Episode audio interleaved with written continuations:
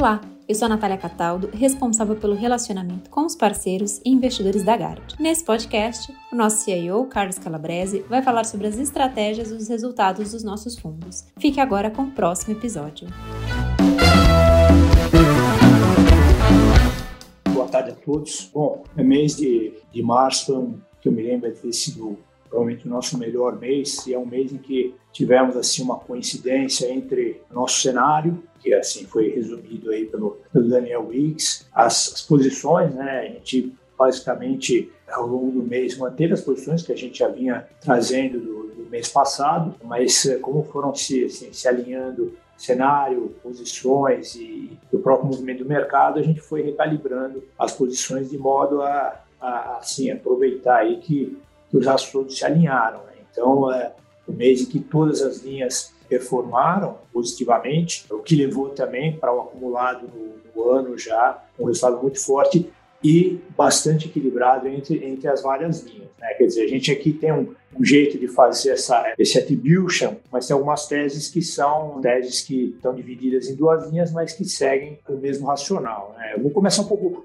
por moedas, que acho que o Wix falou bastante de câmbio, e o câmbio foi. É, moedas foi a principal contribuição, e dentro de moedas, é, o real realmente foi a moeda que deu a grande, a grande contribuição no resultado da, da, estratégia. E é um pouco do que a gente, assim, a gente já vem com essa, com essa posição aí desde dezembro, esse fato de que o Brasil, regionalmente, longe da, da confusão toda, um país é, produtor de commodities, é, um país que um pouco saiu, saiu na frente com vai, o aperto monetário, tudo isso acabou gerando aí entre juros fazendo o seu papel, né, acho que compensando o que aconteceu lá atrás, quando o nosso juro foi muito abaixo do que deveria ser. O Brasil, acho que não dá para trabalhar com juros negativos, trabalhou com juros negativos, e isso é, tinha prejudicado demais o real. Né? Acho que agora a gente está tendo a compensação disso, mais uma boa safra, uma balança que está indo muito bem. Então, no final, a gente continuou posicionado aí a favor, a favor do real, e foi um, um mês assim que realmente excedeu até as nossas expectativas. Quando a gente pensa mais é, até onde vai, é, fazer com a posição, e é verdade que a gente já diminuiu, já aumentou, mas é, sempre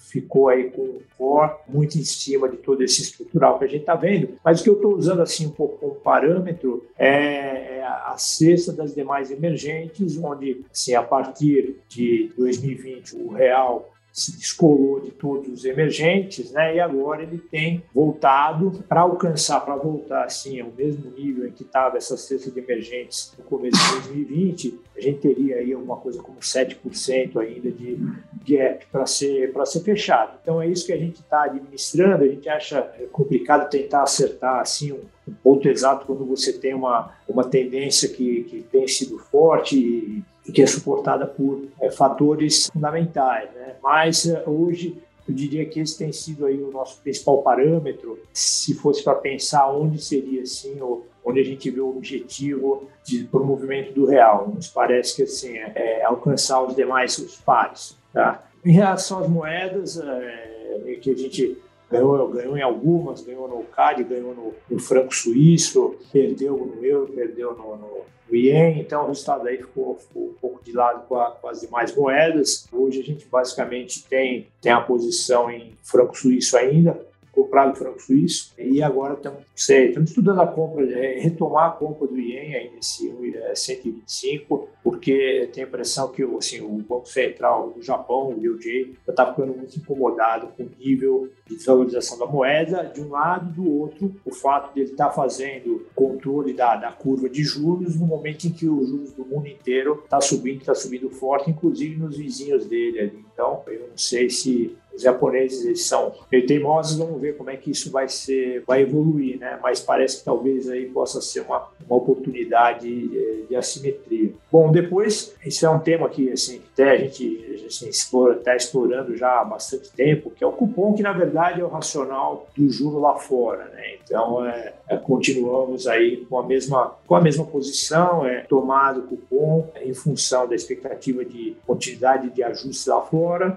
e tomado em inclinação em alguns trechos aí, principal trecho, a um com dois anos, Então, isso conversa com essa parte aqui de, de global rates, né? O global rates, é, que, que é os juros lá fora, ele vem com um resultado menor, embora o racional seja o mesmo, mas a gente, é, razões, algumas razões que, que a gente quer trazer, mas a gente acabou pesando mais o posicionamento no cupom, menos lá fora. Hoje já está um pouco mais equilibrado, a gente até reduziu um pouco o cupom e aumentou lá fora. Hoje, assim, lá fora, a principal posição é, é ainda Estados Unidos, tem Japão agora e, e, tem um pouco de Europa também. Voltamos a, a, refazer aí um pouco das posições na Europa menores que os outros dois, que, que Japão e Estados Unidos, tá? Mas quando a gente olha aqui, é, é, cupom e, e global rates, a, o racional é o mesmo e, assim, termos de, de, de posicionamento, é isso. A gente reduziu um pouco no cupom e aumentou um pouco na, na exposição externa. Tá? Depois a parte de, de ações, é, dizer, a gente também tem uma visão, principalmente lá para fora, que, que, o mercado tem um upside bem menor né? esse ano. Você está tendo que fazer todo esse ajuste monetário e que é principal, o ajuste da liquidez. Né? Então, eu acho que o, o Fed tem sido muito vocal nisso, de que ele vai começar a reduzir o tamanho do balanço dele. Hoje, 30% da, da dívida americana está no balanço do Fed e o mercado está, em função de toda essa expansão de balanço, o mercado está absurdamente líquido. Hoje, todo fim de dia, o mercado passa para o Fed em Ripple, que seria aqui a nossa compromissada, é, 1 trilhão e 800. Então, acho que até essa, essa redução do balanço ela vai começar a demorar para fazer efeito,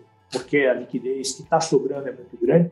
Mas eu acho que assim isso Tá? Quando eu penso em ativos de risco, a liquidez ainda é capaz, mais para frente vai ter um efeito mais forte do que o próprio juros. Né? Os juros ainda está negativo, o juro real, embora recentemente ele, ele caminhou muito rápido para perto do zero, então acho que muito em breve a gente é capaz de passar pelo menos a ter juro real zero né? ali no, mercado americano, na curva, né? 5 anos e 10 anos, mas eu acho que a liquidez também vai vir para dificultar a vida dos ativos de risco. E nesse sentido a gente vê pouco retorno. Para a Bolsa a gente tem é, basicamente é, ficado neutro lá fora em termos de direcional, até um pouquinho short, para ser exato, mas com valor relativo grande. A gente você tem dado preferência para empresas com muito caixa, empresas é, muito grandes, com balanços muito fortes, versus posições vendidas nas empresas que, assim, dependem de um crescimento muito grande para justificar o valuation e, de preferência, de um juro mais baixo, a gente acha que esse juro sobe, né? A gente discute muito isso aqui porque, como o Ix falou, eles não sabem, há 40 anos que eles não sabem direito o que é inflação, há muito tempo, desde a crise de 2008, que eles não sabem muito o que é um juro um pouco mais alto, então é, acho que a gente tem que ficar muito atento, porque pode acontecer que, que o pessoal do Banco Central, lá, os ofícios do Fed, comecem a falar menos de taxa neutra, começar a falar mais de taxa restritiva. Ou seja, talvez eles tenham que subir mais do que eles, eles e o mercado estão, estão achando. Né? É, então, acho que tem ali empresas que dependem um pouco desse juro longo muito baixo, podem sofrer também. Então, a gente tem trabalhado dessa forma e, e foi bom porque mesmo com, a bolsa lá fora se recuperando esse mês, até bem acima do que a gente esperava, mas as nossas posições relativas funcionaram, a linha deu contribuição positiva. Brasil a mesma coisa, só que a gente aqui também está neutro, que a bolsa subiu, vem subindo forte esse ano. Eu acho que muito por esse fato de, né, o Brasil estava muito para trás, está longe dos conflitos, é, a bolsa é muito focada em produtos que hoje estão em alta no mundo, então é, eu acho que tem um, tem um certo racional para essa alocação dos gringos, eles estão vendo aqui um PL8, pontos emergentes em torno de 12, 13. Então, é, acho que não que seja vai, um fluxo errado, mas é o único fluxo que teve, né? Assim, o fluxo que, que, que levou a Bolsa a fazer essa, essa correção grande esse ano foi esse fluxo dos estrangeiros aí. A gente tem que ver, dado a situação lá fora que começa a ser apertada se, se esse fluxo continua. Né? Então, a gente também tem preferido aqui, uh, tem um direcional pequeno comprado, mas uh, também temas de valor relativo e que tem funcionado bem e, portanto, as duas linhas, seja local, seja a, a, linha offshore, deram ganho e aí a gente, quer dizer, vai, vai acumulando no mês e no ano uma contribuição positiva para o mercado de, de ações também, né? Depois, na parte de renda fixa, quer dizer, finalmente essa era aqui onde a gente estava sofrendo um pouco mais, né? Já vinha tentando aí desde o mês passado alguma aplicação na curva, achando que a curva poderia começar a estabilizar e as tentativas não estavam dando certo. Agora, depois que o, o Banco Central ali sinalizou com mais um hike de 100 e o fim do ciclo, pelo menos por hora, é essa a cabeça deles, o mercado aí começou a se, a se ancorar, né?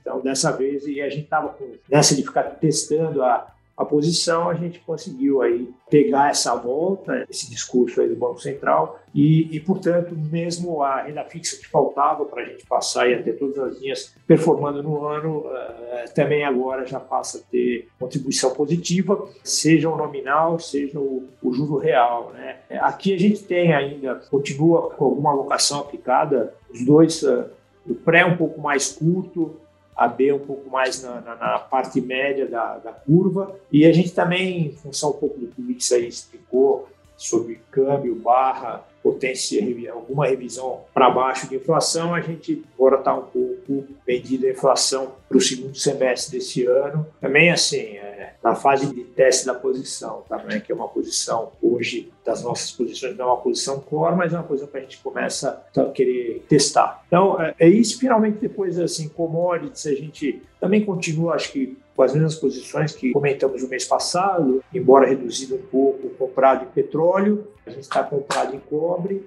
e a gente está vendido em ouro. Né? E, e, e, provavelmente essa do ouro é, é o racional dela é, é, por causa do juro, do juro real lá fora, que eu vejo se a correlação é muito grande entre juro real e o preço do ouro. Eu acho que assim o juro real está vindo para o neutro, né? E o ouro acho que ainda está um pouco pressionado em função do que aconteceu na invasão da Ucrânia, etc., que foi quando ele deu aquele pulo. Eu acho que tem mais para cair. Então, essa é uma posição que a gente está segurando aí e está relativamente confiante nela também. Tá? Finalmente, a gente agora começou a colocar nossa linha de trade sistemático. Né? Sistemático, na verdade, tem ali os mesmos ativos que a gente opera no fundo, mas o, o approach é diferente. É, é, é uma, um algoritmo de trading e junto com dois modelos, um modelo de machine learning e um modelo de trading following, e começa a, agora a gente a juntar com, uma caixinha uh, separado, que acho que vale a pena começar a acompanhar um pouco como isso aí se desenvolve. Né? Então, basicamente, é isso, quer dizer, essas posições, a ideia é a gente continuar mais ou menos nesse posicionamento, porque acho que todas essas teses continuam valendo, que a gente vai, talvez, é sempre é, calibrando um pouco, tem que acompanhar muito o que o, os officials vão fazer. A gente tem a impressão que a inflação lá está muito forte e eles vão ter que talvez acelerar um pouco todo esse processo, né? E talvez ir até para um, um, patamar é, restritivo e, portanto, isso vai fazendo o mercado se ajustar. Né? Então, e a gente vai se ajustando de acordo. Tá bom? Bom, é, eu acho que é, do meu lado é isso e a gente, como sempre, fica aí à disposição para quem tiver eventualmente alguma pergunta. Obrigada, Calabrese. Obrigada, Wix.